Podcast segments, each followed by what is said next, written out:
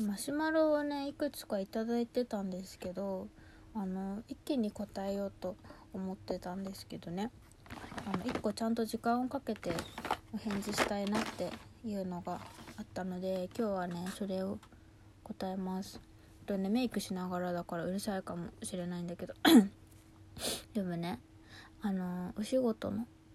ことで、えーとね、美容部員2年目なんですが店舗移動になりなんだか仕事のペースがつかめずミスばかりになミスばかりしてしまいますね、仕事へのモチベーションも下がってきてしまいました。さやさんも働く環境が変わられたと思うのですが、こういう時期ってありましたか？どうやって、どうやったら乗り越えられるかアドバイスいただければと思いますっていう美容部員さん、私と同じお仕事の人からいただいたんですけど、そう美容部員ってすごく移動が多い仕事でまあ美容院じゃなくてもねどんな仕事でも移動っていうのはつきものだと思うんですけどまあ美容部員が同じお店にいられるのって大体長くても2年ぐらい？まあちょっとチーフとかねそのな上の方の人になってくるとまた変わってくると思うんだけど、まあ、平均でね2年ぐらいしかいられないことが多いんですよ。コロコロ変わるんだよね。なんかまあそのお店の都合とかもあるけどあの女性が多い仕事だから産休育休の人とかが出てくるとどうしても結構ね大きめにこう人事をかき回さないといけないことが多いので結構ね変わりやすい仕事ではあるのかなって思うんだけど私もね移動がすごい多分同期の中でもねトップクラスに移動が多いと思う私。1年目の時とか3ヶ月に1回ぐらいお店変えられてたからコロコロ変わってたんですけど今はね今のお店はね半年以上いるかな、まあ、ちょっとコロナで休業してたりとかしましたけどモチベーションがね下がってきちゃうっていうのであの移動して最初のうちはねうまくちょっと待ってマッサージの声が入っちゃった。首のマッサージしてたんですけどそう移動して最初はうまくいかなくてもう当たり前だと思う。なんか多分これも移動にかん移動だけじゃなくてね何においてもそうなんだけどなんか仕事をしててなんかミスが起きるじゃないですか。私も結構これに苦しめられたんですけどなんかああやっちゃったって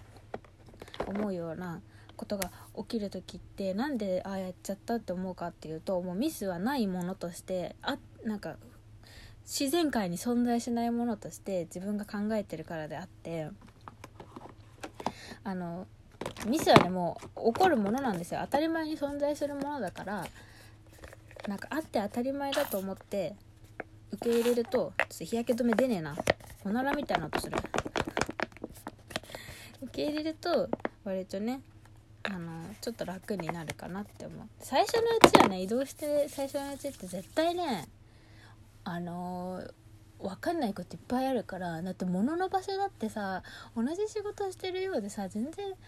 違うんだよね環境が変わると。お客さんの層も違うしさ先輩とかさ他の一緒に働く人だってさみんな違うんだからさなんか同じ美容部員って仕事なんでしょ？もう化粧品売るだけなんでしょって分かんない人からしたらそう見えるかもしれないけど本当に全然違うんだからもう最初はねもうミスしたりとかモチベーション下がったりして当たり前だと思う。だってつかめないじゃんそこでどうやって働けばいいかなんて。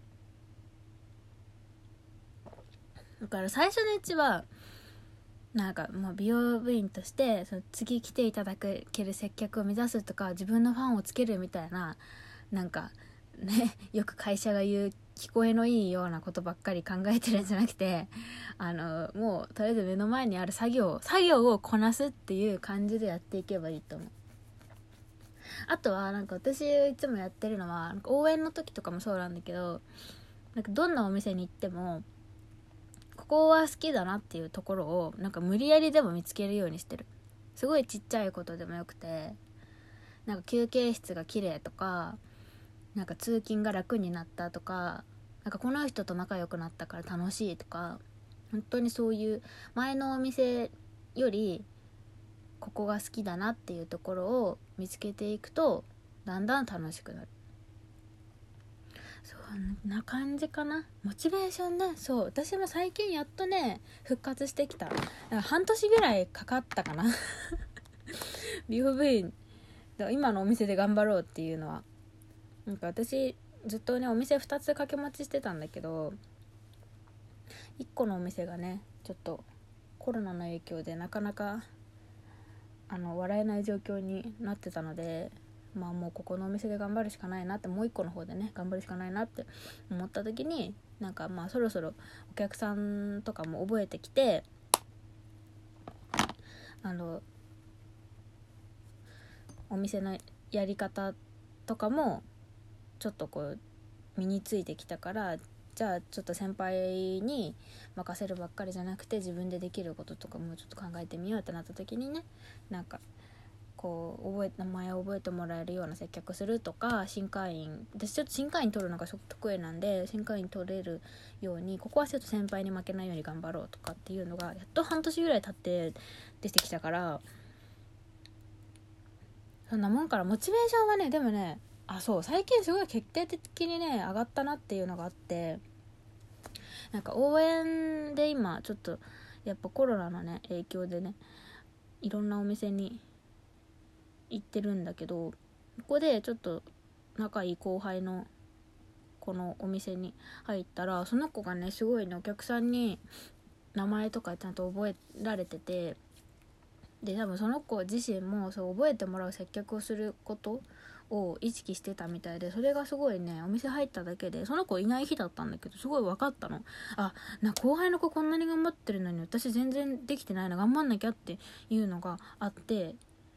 それはすごく影響を受けたなって思った。から、うん、そろそろね自分のお店でももうちょっとあの作業芸じゃない仕事をねしていこうかなって思ったのでなんか意外とねなんか人から影響を受けたりとかするかな。だからなんかまあ先輩とか後輩とか一緒に働いてるか分かんない。まあいなかったら他のメーカーさんとかでもいいけどなんかこの人にはここ負けたくないなっていうところを見つけたりとかすると私は割とモチベーションが出てくるかなって思います。ただでも本当に移動したばっかりって大変だと思うからなんか1ヶ月2ヶ月は私はねなかなか馴染めないタイプだからね。大変だったからまあ最初は本当に目の前にある作業をこなすっていうような意識でやってもう余裕が出てきたら自分がやりたい接客を考えたりとかっていうのをやっていけばいいと思うので最初はもうその状態でなんかミスがね出てきちゃったりとかモチベーションが下がるとかでも正解だと思う。もう全然おかしなことではないと思うのでなんかその今の状態が普通じゃないからダメって思うんじゃなくてそれがなんかもうそれは自然界に存在する当たり前の摂理だと思って一旦受け入れてなんか自分が余裕出てくるのを待てばいいと思います。焦ることはないと思うので。うん。なんか相当なんかなければそんな23ヶ月で移動とかってそうお店とかお客さんのこと考えても会社しないと思うんだよね。なんかコロコロ変えちゃうとあなたのブランドってそんなにすぐコロコロ変わっちゃうのねってなっちゃうからせっかく仲良くなったのにみたいなのとお客さんなっちゃうからそういうことしないと思うので。急に人が辞めたりしなければね。急に仕事人が辞めちゃう仕事なんだけどね美容部員って。だからねまあゆっくり長い目で考えればいいと思います。最初だからね焦っちゃうのはすごくわかるんだけどあの2年目ぐらいが一番辞めたくなるんだけどね。私も2年目で辞めたから分かるけどまああのゆっくり焦らずに受け入れればいいと思います。こんなんでアドバイスになってるかわからないんですけど以上です。